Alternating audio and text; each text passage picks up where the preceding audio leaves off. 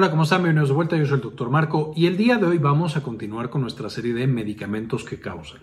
Esta serie en la que justamente revisamos de los principales medicamentos que utilizamos, algunos que pueden tener eventos adversos serios si es que no se utilizan de una manera adecuada o en algunos casos un poco más raros, incluso cuando se usan de la manera adecuada.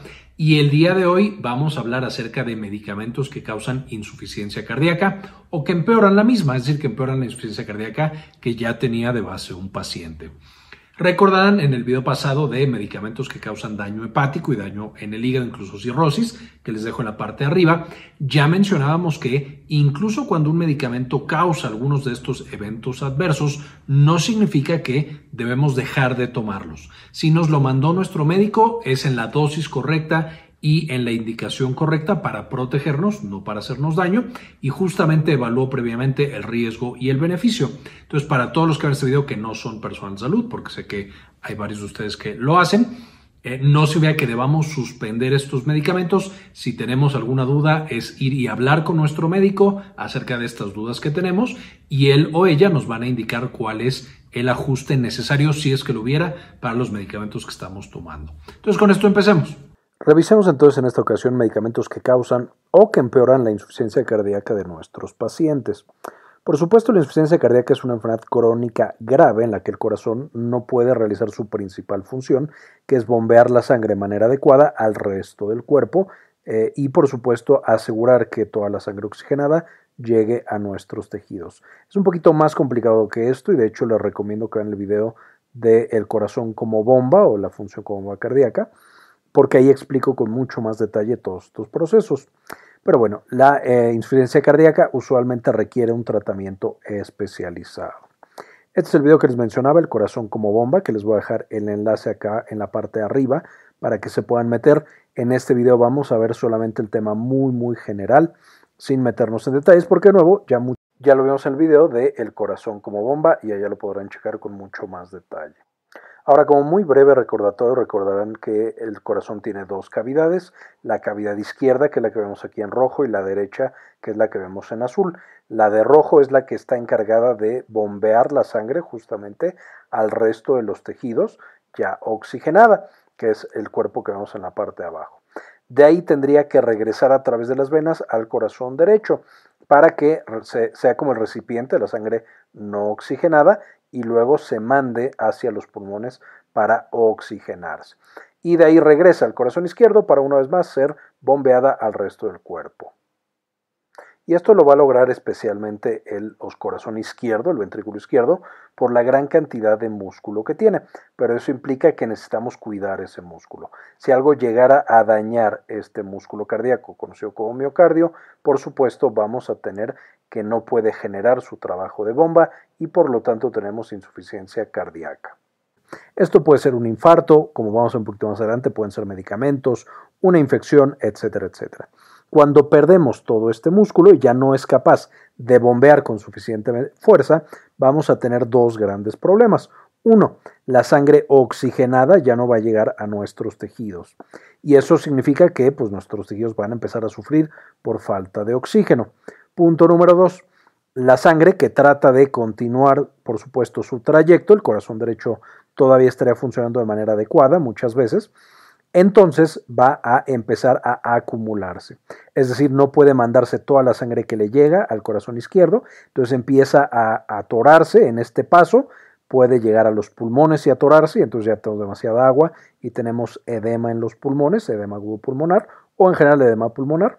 De ahí se sigue atascando, se va más hacia atrás, causando problemas en el corazón derecho y después puede causar que crezcan las venas del cuello, que crezca el hígado, que se nos hinchen los pies, porque se está atorando todo este retorno que tendría que hacer la sangre. Estos pacientes, por supuesto, necesitamos ayudarle al corazón para que saque más sangre y entonces, por supuesto, tenga una función adecuada. Tenemos que ayudarle con medicamentos para que sobreviva más tiempo a pesar de todo el trabajo que está haciendo ese pobre corazón que por sí ya está dañado. Y finalmente tenemos que proteger al resto de los órganos. Y para eso damos muchas terapias, se dan diuréticos, se dan antihipertensivos, Muchas cosas son las que necesitan estos pacientes para mantener una estabilidad adecuada con un corazón que no está funcionando de la mejor manera. Ahora, los medicamentos que vamos a ver el día de hoy tienen dos grandes efectos. Número uno, pueden generar un daño directo sobre las células del miocardio y muchas veces incluso matarlas. Y esto lleva, por supuesto, a que causen insuficiencia cardíaca.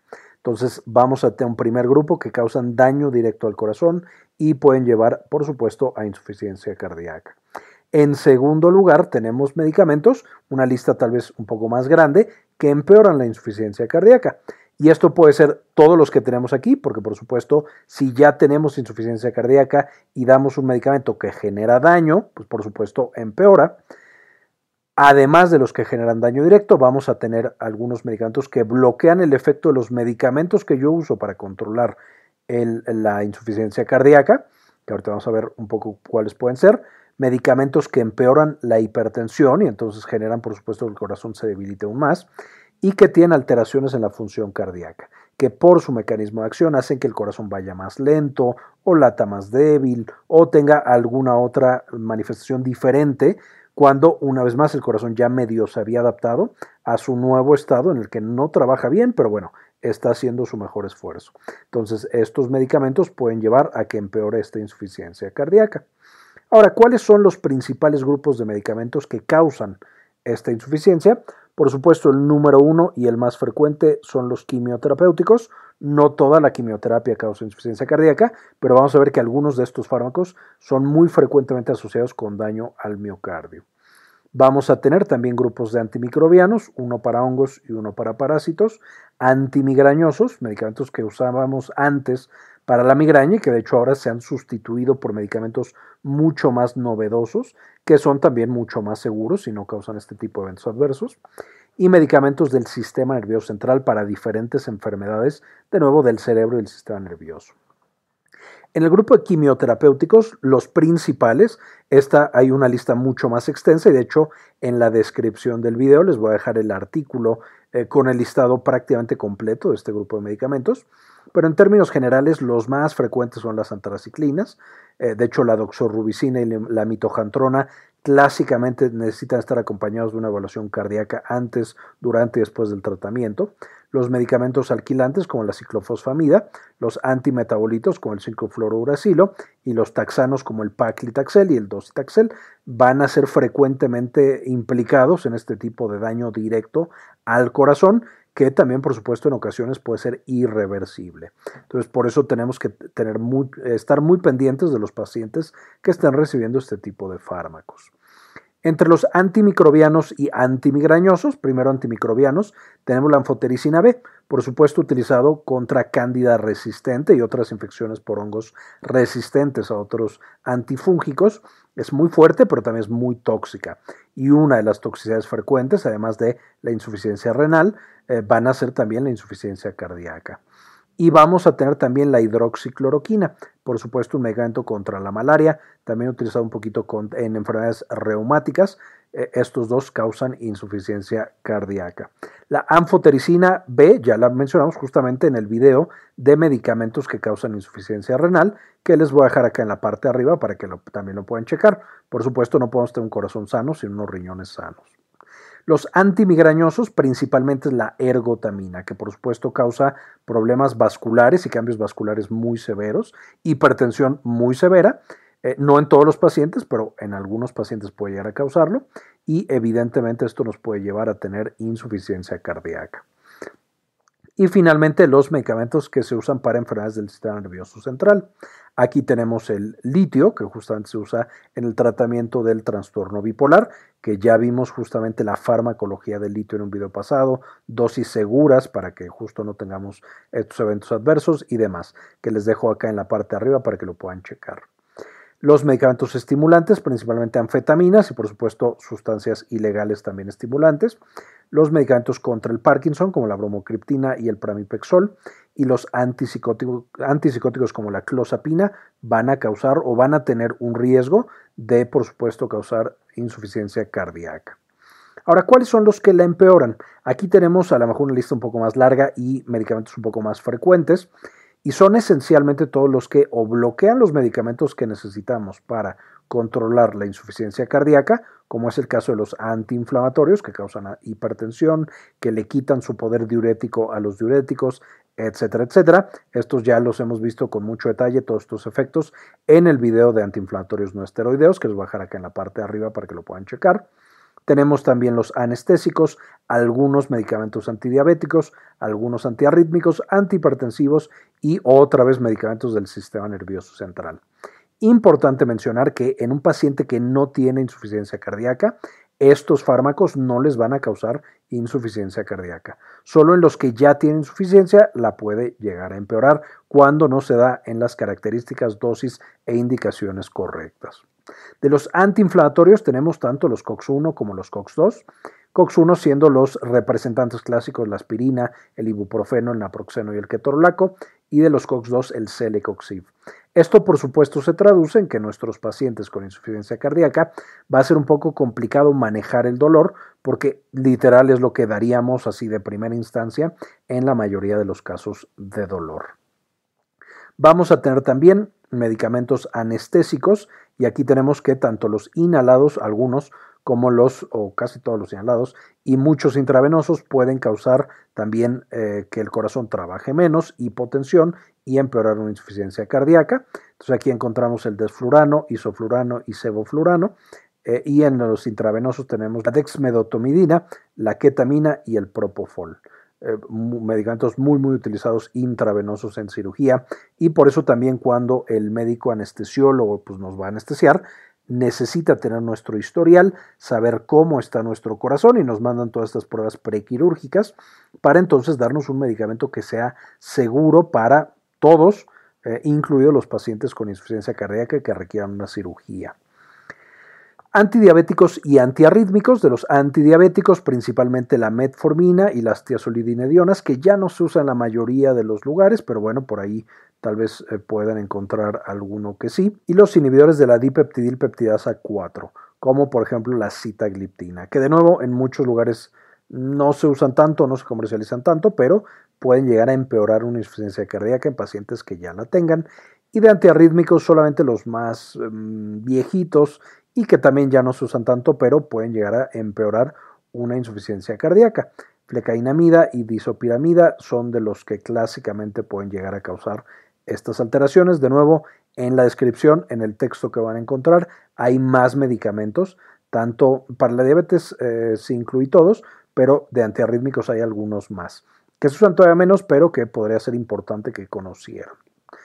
De los antihipertensivos, los principales van a ser los calcio antagonistas como nifedipino y verapamilo, los vasodilatadores que no se usan ya tanto para la hipertensión, pero el minoxidil justamente eh, puede llegar a causar empeoramiento de la insuficiencia cardíaca al ser vasodilatador, eh, puede llevar a una hipotensión severa y que el corazón ya no pueda con el esfuerzo que estaba haciendo realmente hacer su función, y el bosentan que es para hipertensión arterial pulmonar. Entonces, tanto para hipertensión, digamos, periférica como hipertensión pulmonar, estos medicamentos pueden empeorar una insuficiencia cardíaca. Finalmente, el sistema nervioso central, tenemos fármacos para la epilepsia que empeoran la insuficiencia. Aquí tenemos la carbamazepina y la pregabalina como los principales responsables por sus potenciales efectos sobre el tejido cardíaco. Y los antidepresivos, principalmente los tricíclicos, que son como muy utilizados, usados no solo para la depresión, sino también para el dolor. Aquí tenemos, por ejemplo, la amitriptilina, siendo uno de los clásicos, la imipramina también entraría en este grupo, y el citalopram, que es de los medicamentos específicos de serotonina que también pueden llegar a afectar, especialmente el citalopram, la función cardíaca y por lo tanto llevar a un empeoramiento de la insuficiencia cardíaca. Como hemos dicho, esto no significa que estos medicamentos deban ser suspendidos o que no se puedan utilizar. Hay dosis seguras y hay indicaciones seguras. Si alguien tuviera alguna duda, por supuesto tendrá que hablarla con su médico y de esa manera eh, ver si se necesita ajustar algún medicamento o los medicamentos están bien prescritos. Quisiera, antes de terminar este video, por supuesto, agradecer a las personas que han decidido apoyar al canal con una donación de uno o de dos dólares mensuales y dedicarles este video. En particular este lo dedico a Elizabeth G. Vargas, Aldo Novelo, Pablo Antonio, Carlos Ramírez, Luis Ernesto Peraza, Vaquita Gamer, Moni Leigh, Gli53, Gustavo Francioli, Enrique Segarra, Jesús Francisco, Hernán Gustavo, Matías Hernández, Ana Karen Tejeda, Cindy Magaña, María Eugenia, Aurora Martínez, Carlos Ramírez, Carlos Luis y Aurora Martínez. Quería comentarles también que ya tenemos activada nuestra clínica en línea, Clínica Cares. Eh, nos pueden encontrar en clinicacares.com.mx para agendar alguna consulta. Principalmente atendemos los temas de salud de la mujer y también, por supuesto, consulta general. Si tienen alguna duda, alguna consulta, aquí en clinicacares.com.mx nos pueden encontrar. Muy bien, espero este video les orientara justamente acerca de cómo utilizar un poquito mejor estos medicamentos, en qué pacientes tener un especial cuidado justamente para que no vayan a tener ningún de las cosas malas y vayan a tener toda la eficacia que pueden ofrecer estos fármacos. Muchas gracias por ver hasta este punto el video y como siempre, ayúdenos a cambiar el mundo, compartan la información.